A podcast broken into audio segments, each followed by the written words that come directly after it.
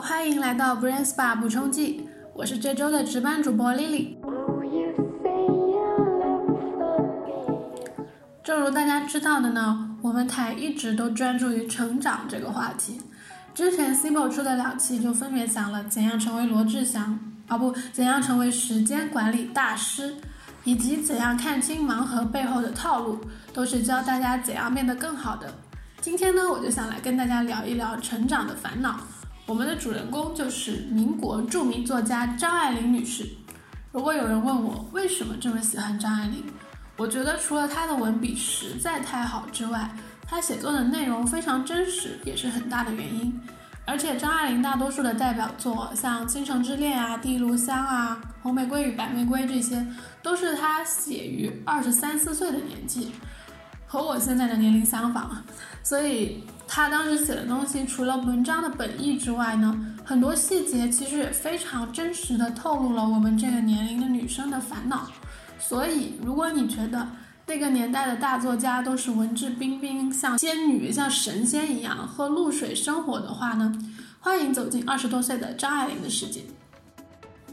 哦，对我前段时间加班啊，真的加到头晕脑胀。每天出门之前都要大喊一声“受人永不为奴”，给自己壮胆，不然真的每天太累了。所以其实我已经有一段时间没有读新的书了。那今天涉及到的内容都会是我比较早之前读的书，如果我有记错的地方，请大家在评论区里温柔的指出。OK，那我们正式开始。第一个我很少看到有作家会谈到的。但是在生活中又真实存在的就是女孩子的皮肤问题，很多作家，尤其是男性作家，很喜欢把年轻的女孩子写到近乎完美，像一个玩偶一样的这个形象，说皮肤就像什么新剥了壳的鸡蛋之类的。我记得好像只有钱钟书在《围城》里面提到过黑皮和干皮的概念，但那都是比较艺术的写法了，没有什么让我感同身受的细节。我们来看看张爱玲在《倾城之恋》里是怎么写的。首先，她写了女主角白流苏，一开场就是已经离过婚的将近三十岁的女人了，一个人在家顾影自怜。她的皮肤，张爱玲是这样写的：她的脸从前是白的像瓷，现在由瓷变为玉，半透明、轻轻的玉。你放下书去想，好像真的就是这样。皮肤白而且瘦的女人呢，年纪大起来，她的胶原蛋白减少了，血管就会透出来，就好像皮肤里面有点青绿色透出来，就像玉的那种质感。所以张爱玲这个比喻是非常恰当的，但还不是最精彩的，最精彩的是后面，我一直记得哈，就是男主角范柳原请白流苏他们一家人吃饭看电影，其实就是相亲局嘛。回来三奶奶就是女主角的三嫂呢，她就这样说。嗯，三奶奶道：“可不是透着奇怪，专为看人去的，倒去坐在黑影子里，什么也瞧不见。后来徐太太告诉我说，都是那范先生的主张，他在那里掏坏呢。他要把人家搁那里，搁个两三个钟头，脸上出了油，胭脂花粉褪了色，他可以看得清切些。是不是很真实？油皮女孩尴尬日常。”哎，我真的觉得这里就很适合放一个散粉或者定妆喷雾的广告，哎，就是多少个钟头都不会出油，不会让妆卸掉的那种。Anyway，我现在也不太能知道张爱玲到底是不是油皮了，但杨绛先生，也就是钱钟书的太太，曾经在给别人的书信里提到过张爱玲长很多青春痘，所以我们知道当年爱美的少女张爱玲肯定也是有过皮肤烦恼的。所以写起女人的皮肤来，才会让人觉得这么真实，这么亲切。哦，对了，近些年流行的牛奶皮肤之类的营销话术，张爱玲其实很久以前就写过了，而且我觉得高明很多，因为她直接用了动态速写，说第一炉香里葛威龙的手臂就像水壶里倒出来的热腾腾的牛奶。不知道马思纯担不担当得起啊？其实杨绛先生那封提到张爱玲的信里，还透露了更多关于张爱玲本人的信息。我觉得啊，其实杨绛在这样背后嚼舌根很不好，但是呢，他还是提供了一种历史文献，我还给大家念一念吧。我的外甥女说张爱玲死要出风头，故意奇装异服想吸引人，但她相貌很难看，一脸花生米，也就是青春痘，同学都看不起她。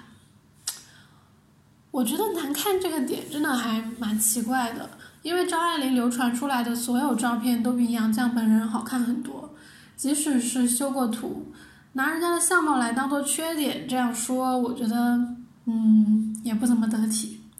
那关于奇装异服这个部分，其实张爱玲本人是承认的，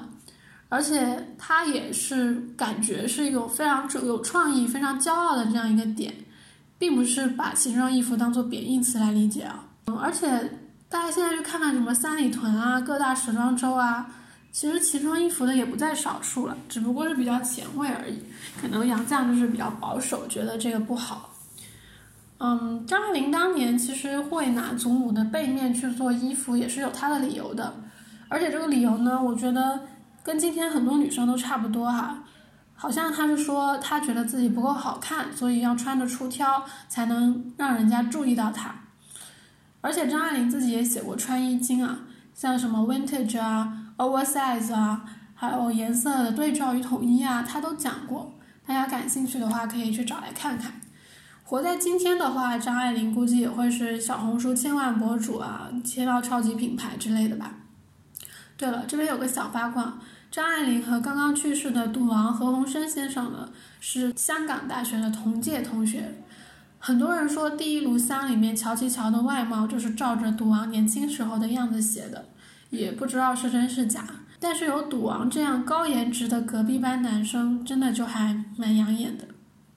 那言归正传哦，张爱玲年轻的时候也是走在吃瓜一线的。当年她有个女同学做著名翻译家傅雷的情人，主动跑上门来跟她倾诉烦恼，真的是人在家中坐，瓜从天上来。那张爱玲其实也不是那种喜欢嚼舌根的人，她并没有说听到一个八卦就是说出去什么之类的，只是后来傅雷公开抨击她的文章写的不好，她就立刻写了一篇揭露这串婚外情的小说，就是著名的《殷宝燕送花落会》，可以说是吃着吃着瓜，突然被卷入战争，于是就开撕了。当然，这篇小说也并没有用真名啦。只是很多年后，他在写给朋友的信里提到说，他当年写的就是傅雷，所以大家才终于实名制吃瓜了。这边扯一下题外话，民国作家还有其实世界上很多的作家都是这样，就撕起来都很直接，而且都会写出来公开发表，拿着这些文献互相印证呢，你就会得到实锤，大锤八十，小锤四十，锤锤到肉，所以陈年老瓜吃起来还可以津津有味。那回到我们张爱玲哦，她虽然不太能处理自己生活中的琐事，但是对生活中美好的部分却很会享受。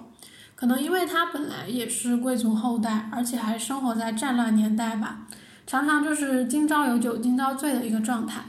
同时呢，对生活本身也有很多的思考，这其中就包括戳破对乡村生活的幻想。现在大家看什么《向往的生活》啊，《小森林》啊。都挺向往田园牧歌式的生活的，实际上这些都只是幻想而已。真要住乡下，可能就相当于天天盯着 Windows 那个蓝天白云配草地的桌面看。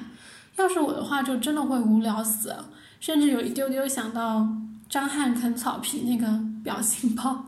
天天都担心草地后面冉冉升起一个张翰。嗯，Anyway。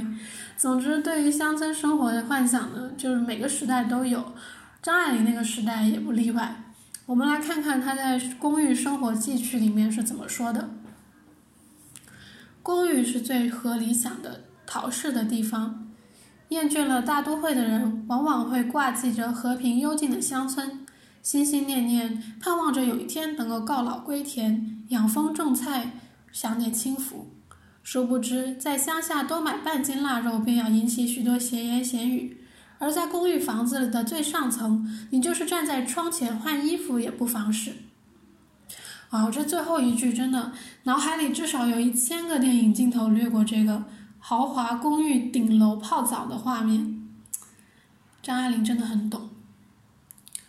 那除了上述提到的点之外呢，张爱玲还说过很多大实话。